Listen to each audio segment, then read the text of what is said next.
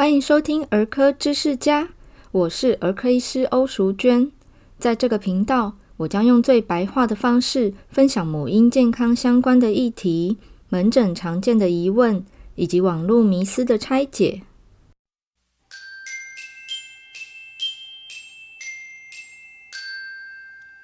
欢迎回到儿科知识家，好久不见大家。因为过年前总是比较忙，那除了忙工作之外呢，也有很多事情要在年节前完成，所以忙了一段之后，趁着春节期间，欧医师就让自己好好放个假。那其实，在春节前，欧医师有嗯抽空连续录了两集，然后比较密集的发布。那一直到过完年，忙完年后的一些事情，今天终于抽空可以再继续更新。那这个主题啊，其实我我欠债有点久了，因为其实好好大概两个月前吧，已经有家长陆续就是不同的人提出类似的问题，就是有关于鲜奶跟保久乳到底哪一个比较好，还有奶粉这样子。那今天毕竟是要喂教，所以我就先从定义来开始说。呃，在讲鲜奶之前呢，有一个词大家先稍微记得一下，有一个词叫生乳。生就是熟的跟生的这个生哈，生乳，生乳它有一个国家标准定义，这个定义是 CNS 三零五五生乳，它呢指的是健康的牛羊挤出来的奶，冷却之后没有经过其他处理的这个乳汁叫做生乳。那我们一般市售的鲜乳啊，它就是有这个 CNS 三零五五定义的生乳为原料，经过杀菌包装之后。那需要全全程的冷藏才可以保鲜饮用的乳品，这个是另外一个标准，叫做 CNS 三零五六，这样的奶叫鲜乳。那保久乳呢？它则是这个生乳，它经过呃高温瞬间杀菌，并且要无菌填充的技术。因为它高温瞬间杀菌，所以基本上它是无菌了。那呃，放到这个保存的容器也必须是无菌填充的。整个包材跟我们刚刚前面讲的鲜乳是不一样。其实保酒乳它是很多层的包装哦。如果你有兴趣，你可以去研究一下这种铝箔包很多层，诶，相对来说是比较不环保一点这样子。好，那其他呢，像是奶粉。奶粉也是生乳，我们刚刚最前面讲 CNS 三零五五这个生乳，它经过高温杀菌之后，再加上脱水的程序，因为它变成粉状嘛，那这个保存期限比较长吼，可以放，原则上可以放两年。好，这个奶粉这边讲的就是我们一一般市面上呃一岁以上的小朋友可以喝的，所以。呃，以爸爸妈妈来讲，你们可能会看到的就是所谓的三号、四号奶粉，或者是什么成长奶粉。那另外，我们成人有时候也会有一些什么呃高钙脱脂奶粉啊，还是什么银发族的这种营养奶粉等等哈，这些都是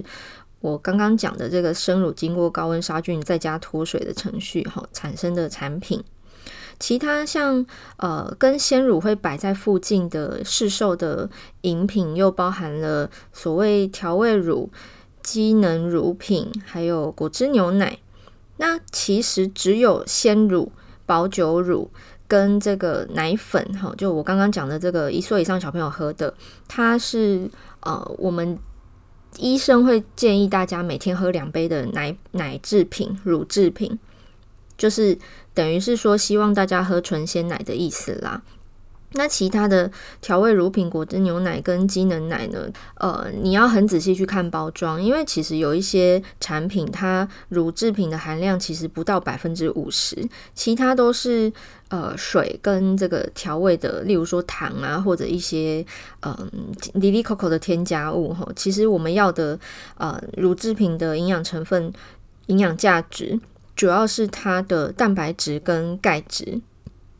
那蛋白质跟钙质就是为什么我们会在这个国民健康署国健署哈，他建议我们诶，这个我的餐盘，我的餐盘就是说诶，怎样吃比较健康？然后你一天需要多少份蔬菜啊？多少多少碗的呃五谷根茎杂粮啊？好，这一些。那其中蛋白质的部分是豆鱼蛋肉，豆鱼蛋肉之外，其实乳制品好，那里面有一句。这个口诀，叫做每天早晚一杯奶。它其中这个奶其实就是包含了呃足够的钙质跟蛋白质。不过其实严格来讲，钙质还不够啦，所以还需要其他食物的摄取。那开头我说，大概两个月前就不约而同有不同的家长问我喝奶的问题，就是说，呃，因为鲜奶跟保久乳好像有人说哪一哪一个比较好，可是又看到说法是营养价值其实没有差异，好，所以呃，我们讲完定义之后，欧医师来回答这个问题。嗯，如果说你今天喝奶的目的是呃摄取蛋白质还有钙质，那确实你喝百分之百纯鲜乳。跟百分百纯鲜乳的保久乳是一样意思的，因为它们的蛋白质跟钙质含量没有差异，都一样。即便是你泡这个成长奶粉哈，也是一样，就是说它的蛋白质跟钙质，每一百公克或每一百 CC 的含量是几乎一模一样。那唯一的差异就是因为制成的不同。所以这个妈妈问我的问题是喝哪一个好？我反问她：你喝鲜奶的目的是什么？她就说。哦，因为要喝奶才健康啊，就是医生你们都有讲，每天要喝鲜奶啊，一点五杯到两杯。哦，我觉得他很厉害，他他连数字都记得。没错，我们建议的量就是一天大概两杯。那这边讲的这个两杯，其实讲的就是它的蛋白质跟钙质的摄取。那一杯呢，其实它是有定义，一杯是两百三十六 CC。二三六有点难记，所以一般我们会跟家属喂教的时候，我们会讲两百四，然后加起来四百八啊，你也可以四舍五入记五百，好，这样都可以。回过头来讲，呃，我们要的奶制品是要它的蛋白质跟钙质。那不同的奶，鲜奶跟保酒乳，其实在这两个营养价值上面是几乎一模一样，唯一的差异是因为制成不同，所以它的维生素含量，呃，经过高温灭菌的保酒乳会稍微低一点。但其实两者都低到可以暂时忽略哈，主要还是透过其他的蔬菜跟水果来摄取。所以今天这个妈妈她的问题，简单来说就是回答就是都可以，方便就好。那看小朋友的喜好，因为有些小朋友确实不喜欢保酒乳的口感，像我个人就不喜欢啦，所以我只喝鲜奶，我不喝保酒乳。那也有人觉得奶粉泡出来的奶味跟这个呃市售鲜乳不一样哈，因为毕竟制成就是不一样。那此外，其他的呃机能饮品啊、调味乳啊、果汁牛奶，呃，因为他们的这个奶含量哈，都到底是百分之多少？其实各家产品差异蛮大的，可能需要大家就是购买前你要仔细看一下它背面的呃内容成分标示跟营养标示。那基本上我会建议两岁以上的小朋友。如果有肥胖问题的话呢，哈，有肥胖疑虑的话，呃，我们就建议喝低脂奶。全脂奶是两岁以前一定要喝全脂的哦，就是一岁内是喝婴儿配方。那一到两岁的话，就是鲜乳、保酒乳或者是成长奶粉都可以。那建议是喝全脂的。低脂就是建议两岁以上再喝，但其实发育中的孩子，他们的热量跟营养需求是比较大，所以没有什么特殊状况，我都建议一律喝全脂奶，除非说他真的是稍微比较有呃肥胖问题、有体重的考量，那我们就喝低脂，因为它就差在脂肪含量，所以热量会稍微少一点。但不管是什么年纪，我都不建议喝调味乳，因为调味乳好喝。啊，可是它的好喝是因为它有添加物，包含糖，好，还有一些香料，它的乳含量通常都小于五十 percent，而且因为现在的研究就是认为说香料跟色素，哈，某一些色素可能跟孩童的过敏还有过动问题的风险提升有关系，所以这种啊、呃、人工添加物多的，不管是不是乳制品，哈，一律都是建议啊能免则免，尽量少碰。尽量是喝原味的，包含这种在早餐店买保酒乳，它也是会有呃原味跟这种调味的，比如什么麦芽牛奶啊、苹果牛奶这种选项。那我一律都建议喝原味哦，原因除了这个营养价值之外，其实还跟添加物也有关系。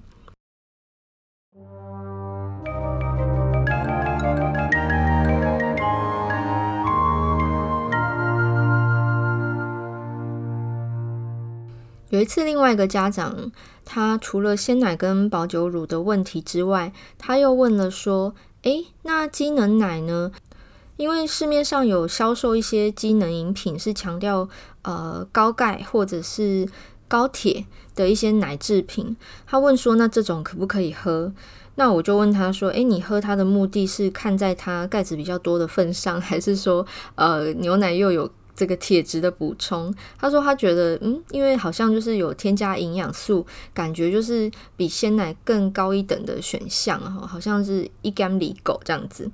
那我说，嗯，如果是我的话，我会翻到背面去看一下它的营养标示跟它的成分。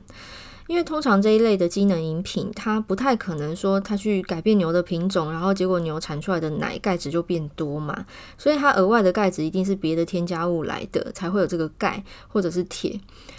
好，所以这个添加物的嗯口感如何？通常啊，你去看你会发现说，诶，这一类的都会再额外加糖。我个人猜测啦，我其实不知道为什么要额外加糖，可是我想说，也许是它的添加物口感不好，所以它用糖哈这个甜味来修饰一下这个整个机能饮品的口感。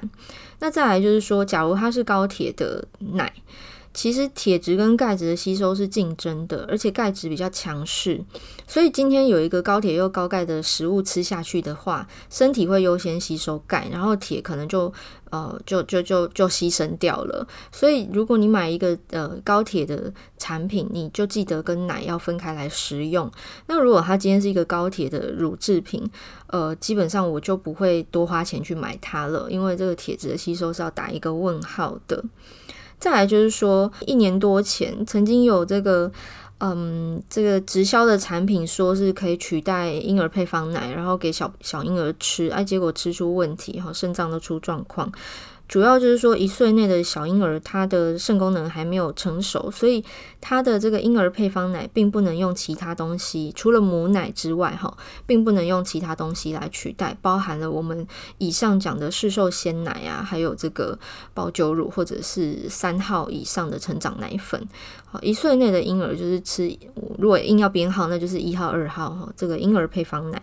好，那一岁以上的话呢，就是鲜乳、保酒乳，还有这个成长奶粉，甚至你不小心泡到大人喝的这个奶粉，哈，什么妈妈的或者是阿公阿嬷的，也不会有太严重的大问题。那根据它的生长需求，我们一般就是建议喝全脂的配方。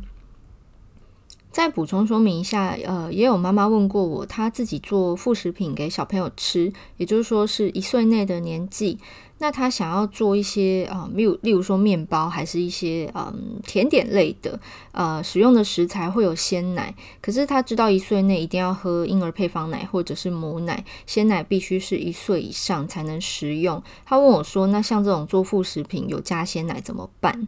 呃，事实上，鲜奶不是什么毒药哦，所以如果你不是让他当正餐喝鲜奶，一岁内婴儿因为副食品的制作，你加了一些些鲜奶哦，有用到奶粉做了一个什么鲜奶吐司还是奶酪之类的，基本上量一点点是没有什么太大的关系啦。那就是切记说，因为它毕竟是点心，它不是正餐，所以千万不要因为食用点心而影响到了这个正餐的胃口哈，所以。基本上这个少量摄取是不用太担心的。那刚刚讲到那个高铁高钙的吸收问题，这边顺便提一下喝奶的好时机。呃，首先就是早餐，我们国健署说每天早晚一杯奶，所以早餐的时候其实是很棒的时间。因为早餐通常我们会吃一些谷物制品，那牛奶它缺乏的东西跟别的食物缺乏的东西刚好可以互补。就截长补短的意思，所以早餐喝奶搭配谷物，它们的氨基酸是互补的，而且利用率非常高，所以它是一个很棒的时机啊，喝鲜奶。此外呢，讲到钙质的摄取，再顺带一提，呃，如果可以搭配维生素 C 含量的食物一起吃，那维生素 C 它又可以促进钙质的吸收。所以、呃，早餐如果你喝鲜奶、吃谷物，其实还可以搭配水果，哦，达到营养均衡的目的，又增加营养的吸收效率。另外就是说要有充足的维他命 D，维他命 D 也会帮助钙质的吸收。那最简单的方式就是晒太阳。不过因为现在我们会倡导说要避免呃过度的曝晒，以免增加皮肤癌化的风险。简单来说，这个牛奶摄取我们主要是要呃。得到它的蛋白质跟钙质。那钙质的吸收又会呃受到维生素 C 跟维生素 D 的帮助。那你在喝奶的时候呢，搭配水果，搭配全谷类的这个食物，还有就是维生素 D 含量丰富的食物，例如蛋黄，那这个钙质的吸收就可以事半功倍喽。那第二个是喝奶有一些小小的禁忌需要避开，包含说因为钙质可能会跟某些药物有交互作用，导致药效受到影响，所以一般不管吃什么药，我们都建议跟喝鲜奶要间隔一小时以上。第二个呢，是我们前面有提到，嗯。这个保酒乳是超高温灭菌嘛，所以它会稍微有一点影响到口感。好，所以如果你喝这种冷藏的这个鲜乳啊，你把它重新加热加温，尽量就不要超过七十度，好，减少这个蛋白质被破坏。此外呢，呃，我们谈到钙质的摄取，就还要再来谈谈不能喝奶的人怎么办。一般来说，没有办法喝鲜奶的人，他可能是因为这个肠胃道的呃乳糖的消化酵素不足哈，所以他有乳糖不耐的问题，所以就不能喝鲜奶。但是我们人是需要钙质的，以成人来讲，每天需求量是一千毫克，那。牛奶基本上是一 cc 一毫克啦，所以我们建议的一天两杯，假设你喝五百的话，就是一半的摄取量五百毫克，剩下还是要靠其他的食物来摄取。也就是说，不管今天你能不能喝奶，你每天有没有喝奶，其实你还是要从其他的食物来摄取足量的钙质，哈，这个保护骨骼健康啊，还有我们的免疫系统、内分泌系统正常的运作，以及我刚刚讲的这个脑神经，哈，它都是需要钙质的。那乳糖不耐的人，他有一些替代方案，例如说，他可以喝优酪乳或者吃优格，因为它就是乳酸菌把乳糖变乳酸了，所以它乳糖含量是减少的。所以很多人不能喝鲜奶，但是他喝优酪乳没有问题。此外呢，像是黑芝麻、小鱼干、海带啊、深绿色蔬菜、豆干、豆腐、坚果。都有这个蛮丰富的钙质含量，哈，所以不能喝奶跟奶喝不够的替代方案就是其他这些富含钙质食物要记得吃。那有一个误区，可能很多人不知道，就是有人以为，诶，不能喝牛奶补钙，那我就喝豆浆补钙。哦，这是错的哦，因为牛奶的钙含量很丰富，可是豆浆的钙含量很少。所以，不管是不喜欢喝还是不能喝奶，呃，想要透过喝豆浆来补钙是完全没有用的哦。呃，真的想要补钙的话，吃豆干跟豆腐还比较有用，但是豆浆钙含量超低的，它主要提供的还是蛋白质。哦，最后唠叨一下，为什么钙这么重要？因为其实在呃统计上有发现，我们国人的这个骨质疏松的状况啊，其实是。比想象中严重，超过三成的人有骨松的问题，超过四成的人骨密度是偏低的，而且我们的骨折发生率是亚洲第一，这从亚洲第一没什么好开心的。那可是偏偏骨本又是。要从年轻开始存，哦，所以你这个日常的摄取要够。第二个就是说要记得有规律的运动，而且是要有负重的运动，才能够刺激我们的骨骼是朝健康的方向。小朋友是成长，那我们成人则是维持。到了年老的时候，可以减少骨折发生。哦，因为老人家如果骨折跌倒啊，其实卧床之后要再重新站起来，真的是非常不容易的事情。好，以上是今天关于就是门诊妈妈们、爸爸们问的这个啊喝奶的问题。好，鲜奶跟保酒乳、调味乳，还有这个成长奶粉，到底孰优孰劣？其实要看的是你喝它的目的是什么。如果是蛋白质跟钙质的摄取，那基本上鲜奶跟保酒乳，还有我们的成长奶粉，大同小异。好，那如果是维生素的含量，当然还是有点差异啦。可是呃，可以透过其他的食物来补充。以上是今天的分享。如果你还有任何问题呢，欢迎到我的粉丝团或 IG 私讯留言给我，也可以在我们的 Apple Podcast 评分哈，帮我留下五颗星的评价。留言也可以顺便点餐。我最近有看到有人点别的主题，那我再嗯找时间回答哈。那希望今天的节目对大家有帮助，也祝福大家可以有很好的钙质摄取、均衡的营养，还有充足的运动与日晒，那可以保存我们的骨本，拥有更健康的骨骼。那我们下次再见喽，拜拜。